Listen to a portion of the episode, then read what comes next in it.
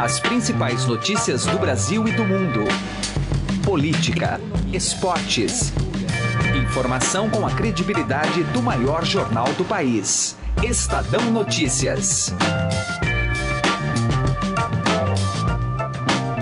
Olá, tudo bem com você? Eu sou Emanuel Bonfim e está começando a partir de agora mais uma edição do Estadão Notícias, nosso podcast com análises, entrevistas e informações sobre os temas mais importantes do momento no Brasil e no mundo. A obrigatoriedade de se aplicar 30% dos fundos destinados à campanha eleitoral em candidaturas femininas vem criando sérias dificuldades para uma boa parte dos partidos brasileiros. Com receio de perder esta importante fatia, dirigentes de sigla têm questionado a Justiça Eleitoral sobre alternativas, como aplicar os recursos em campanhas com candidatas que ocupem postos secundários, como os de vice, conforme revelou reportagem do Estadão na semana passada. A questão ganhou mais força nessas eleições pelo fato do investimento empresarial estar proibido, ou seja, os partidos dependem essencialmente dos fundos públicos, seja o partidário ou eleitoral. A tentativa de driblar a cota feminina demonstra que projetar mulheres no cenário político eletivo ainda caminha a passos lentos no Brasil. Avançamos mais neste assunto numa conversa com a cientista política Cristiane Romeu, professora da faculdade IBMEC. Ela afirma que, num plano ideal, a obrigatoriedade de se cumprir com uma cota não é positiva, mas considera que no atual contexto brasileiro a medida é realmente necessária. Daqui a pouco a gente ouve essa entrevista na íntegra. Confira ainda nesta edição nossa tradicional agenda econômica da semana e os comentários de José Neumann Pinto na coluna Direto ao Assunto. Você pode ouvir e assinar o Estadão Notícias tanto no iTunes quanto em aplicativo para o Android. Também pode seguir o programa nas plataformas de streaming Deezer e Spotify. Nas duas, basta procurar pelo nome do programa no campo de buscas e passar a acompanhar todas as nossas publicações. Ouça e participe. Estadão Notícias. Direto ao assunto. Com José Neumann e Pinto.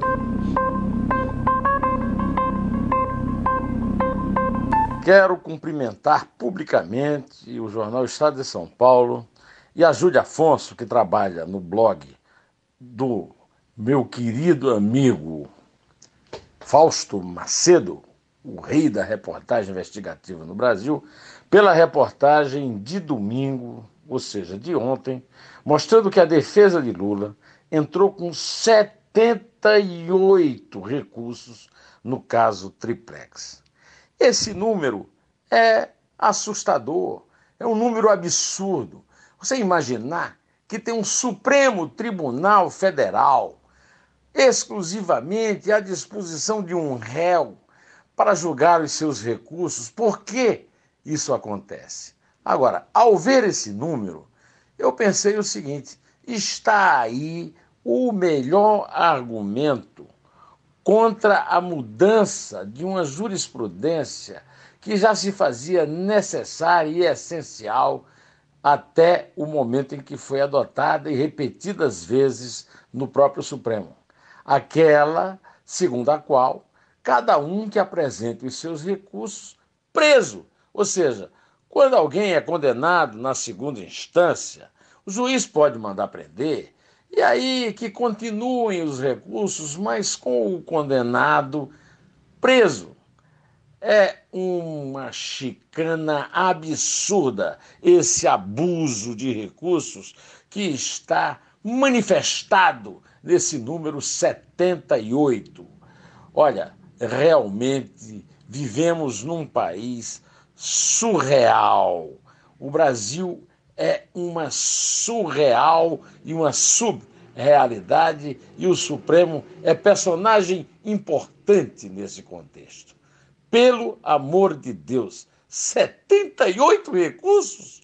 José Neumann e Pinto, direto ao assunto. Estadão Notícias. Política. Nosso assunto agora é eleitoral e sobre a participação de candidatas nesta eleição 2018 e algo que tem relação com o próprio, a própria Justiça Eleitoral, né, que colocou uma obrigatoriedade de 30% dos recursos, seja do fundo partidário, seja do fundo eleitoral, em aplicação nessas candidaturas de mulheres nessa eleição de 2018. E caso não haja, vai precisar devolver o dinheiro, já que esse ano o dinheiro é público, né, que vai fomentar cada uma das campanhas. A gente vai entrar nesse debate importantíssimo para a democracia brasileira, conversando com a cientista política Cristiane Romeu, professora da faculdade IBMEC. Tudo bem, Cristiane? Obrigado por nos atender. Olá, Emanuel. Eu é que agradeço é, a você e a todos os ouvintes. Cristiane, a senhora vê com bons olhos uh, essa obrigatoriedade de cumprimento do, de, de, parte do dinheiro recebido aí, seja para o fundo partidário ou do fundo eleitoral, desses 30%, é um meio necessário para conseguir fomentar mais campanhas, é, mais candidaturas de mulheres, professora? Emanuel, parece que a sua pergunta já traz uma resposta, né? É uma, uma ferramenta necessária nesse momento em que eh, a gente precisa ter ações afirmativas. Nesse momento em que a sociedade se conscientiza né, de que a, a participação de mulheres ela vem sendo demandada, ela é uma crescente seja para que as candidatas elas se sintam confortáveis em poder participar, talvez por, por falta de investimento elas não consigam né, é, uma participação é, isonômica em relação à, à, candidatura de homens, digamos assim, seja até para afirmar a, a, existência, a participação dessas mulheres num cenário que é tradicionalmente dominado por homens. Né? A política partidária, é, pelo menos no Brasil, ela é tradicionalmente ocupada por homens. O que a senhora está dizendo, num certo sentido, é que a política acaba refletindo um problema mais grave da sociedade brasileira como um todo, das mulheres ocuparem cargos de liderança, é isso, professor? Sim, eu acho que no, no é, é, fazendo uma síntese, né?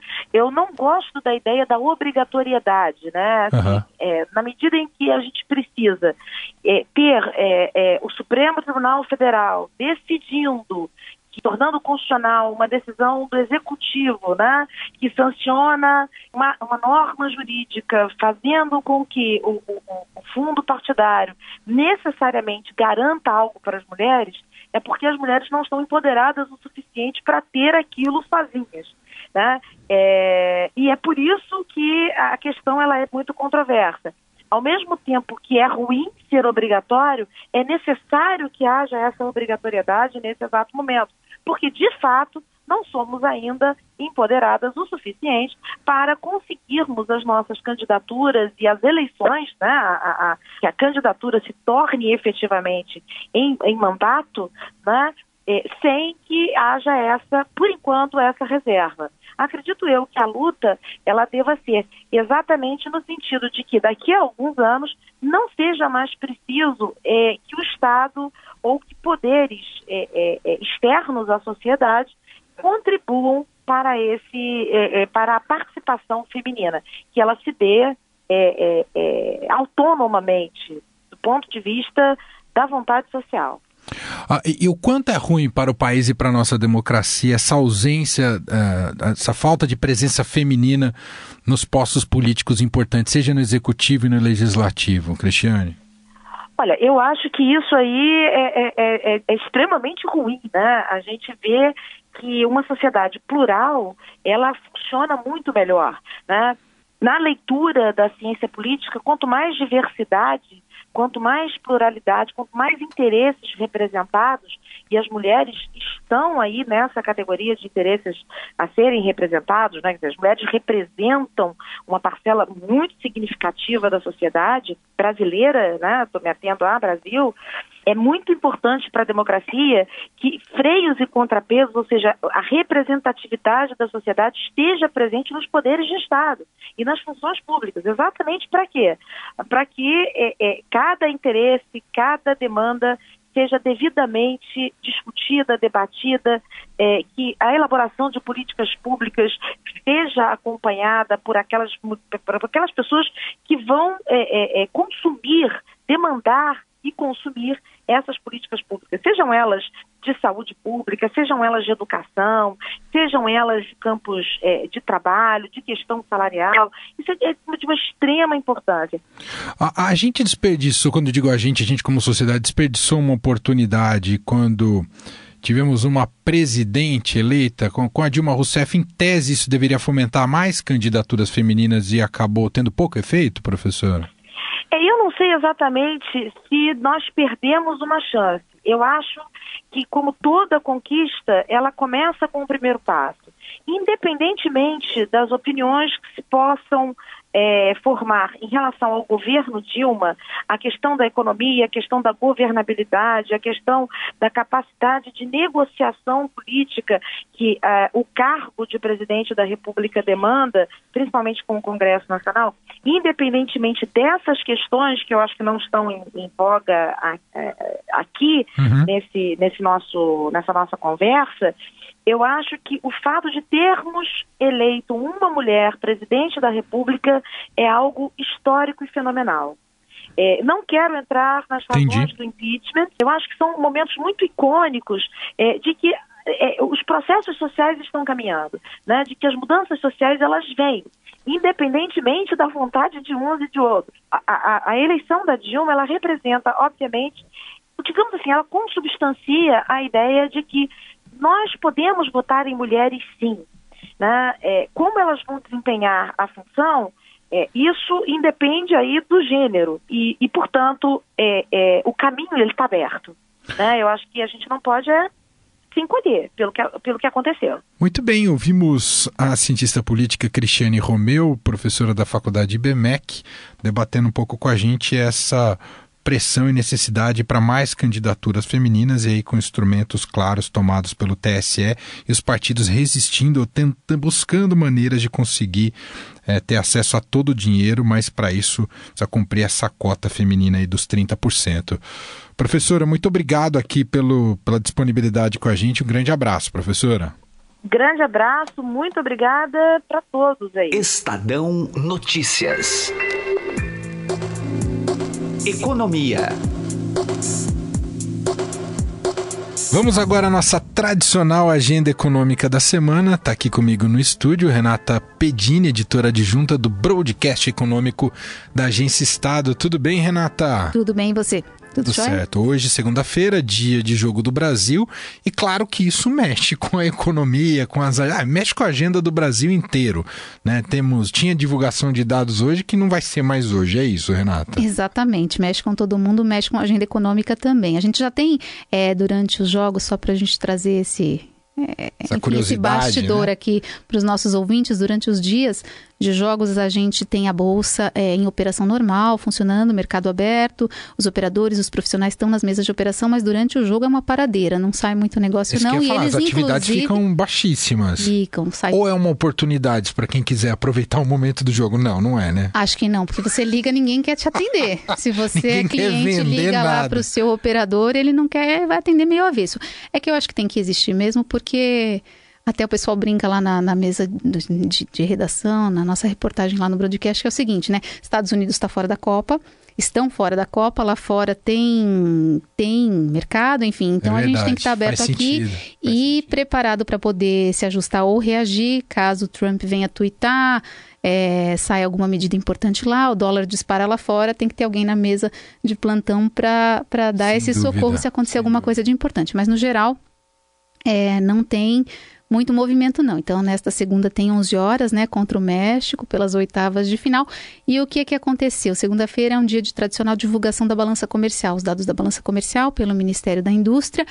E na sexta-feira ele veio divulgar que a balança não vai ser divulgada hoje não, que vai ficar para amanhã, terça-feira, justamente por causa de uma solicitação, segundo o Ministério da Indústria, dos profissionais da imprensa. É, que cobrem mensalmente a Afinal, coletiva de eles imprensa. não querem assistir eles o jogo. não vão estar tá no clima para poder acompanhar a divulgação dos números, nem entrevista coletiva, enfim, porque teria coletiva também de imprensa. Mas aí, por causa da Copa, a gente acabou ficando sem esse dado nessa segunda-feira, vai ser divulgado na terça-feira. E, e, mexe também na sexta, deve mexer muita coisa. Se o Brasil passar hoje, é, vai passar, né? Joga... Vamos torcer para passar. E se passar sexta-feira, é às três da tarde, né? Pelo Aí já está no, nos finalmente, três da tarde, sexta-feira, né? Exatamente. Três da tarde foi como aconteceu na sexta-feira anterior, que teve jogo, né, a gente teve um mercado bem forte ali, com bastante movimentação pela manhã. Por volta do meio-dia, uma hora, a gente já viu o volume de negócios diminuir. Muitas corretoras naquele dia já dispensaram os funcionários, fecharam mais cedo. Aí teve até algum movimento ali durante o jogo. Lá fora o dólar ganhou força, aqui o dólar renovou a máxima cotação do dia mas é uma coisa assim, sem volume, sem muito negócio, o foco estava ali no telão. Tanto na mesa do broadcast quanto nas corretoras. Depois é que a gente teve no final do jogo que correr atrás dos profissionais para apurar os motivos ali. Renata, a gente tem acompanhado vários dados da economia brasileira que demonstram um arrefecimento, né? Ou pelo menos um crescimento muito abaixo das expectativas. O Banco Central já renovou, renovou sua projeção para o PIB e nessa semana tem resultado de produção industrial que vai reforçar que a economia está mais parada do que nunca, né, Renata? Vai sim, vai reforçar um pessimismo. A produção industrial é de maio, ela sai na quarta-feira e as projeções indicam aí um tombo em torno de 15% na comparação com abril. Tudo isso é reflexo da paralisação dos caminhoneiros. É, essa paralisação afetou é, não só o setor de transportes, uma série de segmentos aí da atividade. As expectativas então foram lá para o piso, né, para o pé muito ruim a expectativa é, do mercado para produção industrial. Tem ainda também outro efeito da greve dos caminhoneiros que a gente vai observar nessa semana, que é o, na inflação pelo IPCA de junho. É um dado que está programado para sexta-feira e enquanto a atividade cede, a inflação vai para cima, né? Sobe bastante. É uma previsão de um dado salgado, em torno de 1,20% de alta em junho. Nossa, e bastante aí... coisa, né? A gente vinha numa taxa super baixinha, né? Exatamente, é um salto que a gente está observando agora no meio do ano, e esse salto vai levar a inflação em 12 meses, que a gente fala, né, que é o dado fechado desse período, equivalente a um ano, para mais perto de 4,5%, que é o centro da meta de inflação perseguida pelo governo, né, o alvo da meta de inflação ali onde ele quer ficar. É, a parte boa disso, do caso da inflação, é que o próprio Banco Central reconheceu e os analistas também dizem que é um efeito transitório, temporário, porque teve esse reflexo ali do desabastecimento, alguns, alguns preços e preços desses produtos, é, preços de produtos subiram por causa dessa greve, mas o outro lado é que a atividade está muito ruim, o emprego ainda está muito fraco, então não tem consumo por isso os preços não sobem tanto, né? Não é, devem subir. É a pior inflação possível, não é uma inflação que advém por, por atividade econômica, né? É, e por controle só de preços. É uma inflação que não vem para cima porque o pessoal não está conseguindo consumir, não está conseguindo fazer girar a economia. Então a gente vai ter do lado da inflação a parte boa é que esse salto agora no meio do ano só voltando é transitória, vai passar e a ideia é que no final do ano a gente tenha os preços de volta mais para baixo, mais contido, só que a atividade vai ficar fraca sim e vai muito provavelmente caminhar para aquela previsão de PIB que você mencionou do Banco Central ali ao redor de 1%. É muito ruim para quem muito. começou o ano falando de 3%. Até né? acima de 3%, né? Se vende. Exatamente. Renata, para a gente fechar é, a nossa agenda econômica da semana e olhando para fora do Brasil, Estados Unidos tem uma semana um pouco adversa porque tem feriado e mexe bastante com os mercados também, né, Renata? Pois é, tem uma pausa aí no meio da semana. Quarta-feira é o feriado lá fora do Dia da Independência. Isso vai adiar em um dia a divulgação de alguns dados que são bastante importantes. Então era esperado para a semana que vem, na quarta, para esta semana, na quarta-feira é, a divulgação da ata de política monetária do Banco Central dos Estados Unidos, que ia dar ali algumas dicas sobre como é que vai ser a elevação de juros por lá. A expectativa é de quatro altas no total desse ano, então a gente teria mais algumas altas aí até o final do ano. Esse documento vai ser bastante observado e, além dele, o principal, o que se destaca mesmo na semana, é na sexta-feira o dado geral do mercado de trabalho. É um relatório bastante completo ali do emprego nos Estados Unidos. Tem também taxa de desemprego e o salário médio por hora, que mostra como é que está a renda do trabalhador norte-americano. Aí, a partir desse dado, o Banco Central americano mede ali como é que está o que, que, o consumidor está ganhando, o quanto ele vai gastar, se a inflação está alta ou está baixa, se a atividade, por outro lado, compensa essa inflação, e aí ele acaba dando algumas dicas ali, algumas informações sobre os próximos passos dele, o que, que deve acontecer com a política monetária. Isso, com a política de juros, né? Isso interfere não só no Brasil, mas também nos outros países. Enfim, todo mundo está sempre olhando para lá para ver o que, que vai acontecer com a economia lá. e ajustar os seus preços, né? Então aqui provavelmente o dólar, a bolsa vão ter uma forte reação. Isso é, sai pela manhã, sai às nove e meia na sexta-feira, claro. Então, com bastante antecedência antes do jogo, que a gente está esperando que vá ter do Brasil às três da tarde, vai dar tempo de todo mundo ajustar Analisar e os seus preços, olhar Estados Unidos, calibrou, ajusta o dólar, eleva um pouco ou derruba um pouquinho o dólar, calibra a bolsa, meio-dia já está tudo resolvido para o pessoal aqui no Brasil poder curtir torcer. a partida se a gente estiver lá, Renato. É, segundo expectativas ali dos, dos repórteres, é o mais forte ali é a Bélgica, né? É, o pessoal está na expectativa de que a gente vai jogar na sexta contra a Bélgica. Seria Bélgica ou Japão. Vamos ver a confirmar. a gente volta nessa conversa aqui. Tomara, né? Na Tomara, outra semana. Vamos aguardar. Para poder comentar. Renata Pedini, editora adjunta do Broadcast Econômico da Agência Estado, aqui com a agenda econômica da semana. Muito obrigado, até semana que vem, Renata. Obrigada aí, Manuel. Boa semana para todos nós. O Estadão Notícias desta segunda-feira vai ficando por aqui. Contou com a apresentação minha, Emanuel Bonfim, e produção de Gustavo Lopes. O diretor de jornalismo do Grupo Estado é João Fábio Caminoto. De segunda a sexta-feira, uma nova edição deste podcast é publicada. Tem tudo no blog Estadão Podcasts. Estamos também presentes na Deezer, Spotify, entre outros agregadores ou plataformas de streaming. Você pode mandar um e-mail para a gente no podcast estadão.com. Abraço para você, uma excelente segunda-feira e início de semana e até mais. Estadão Notícias.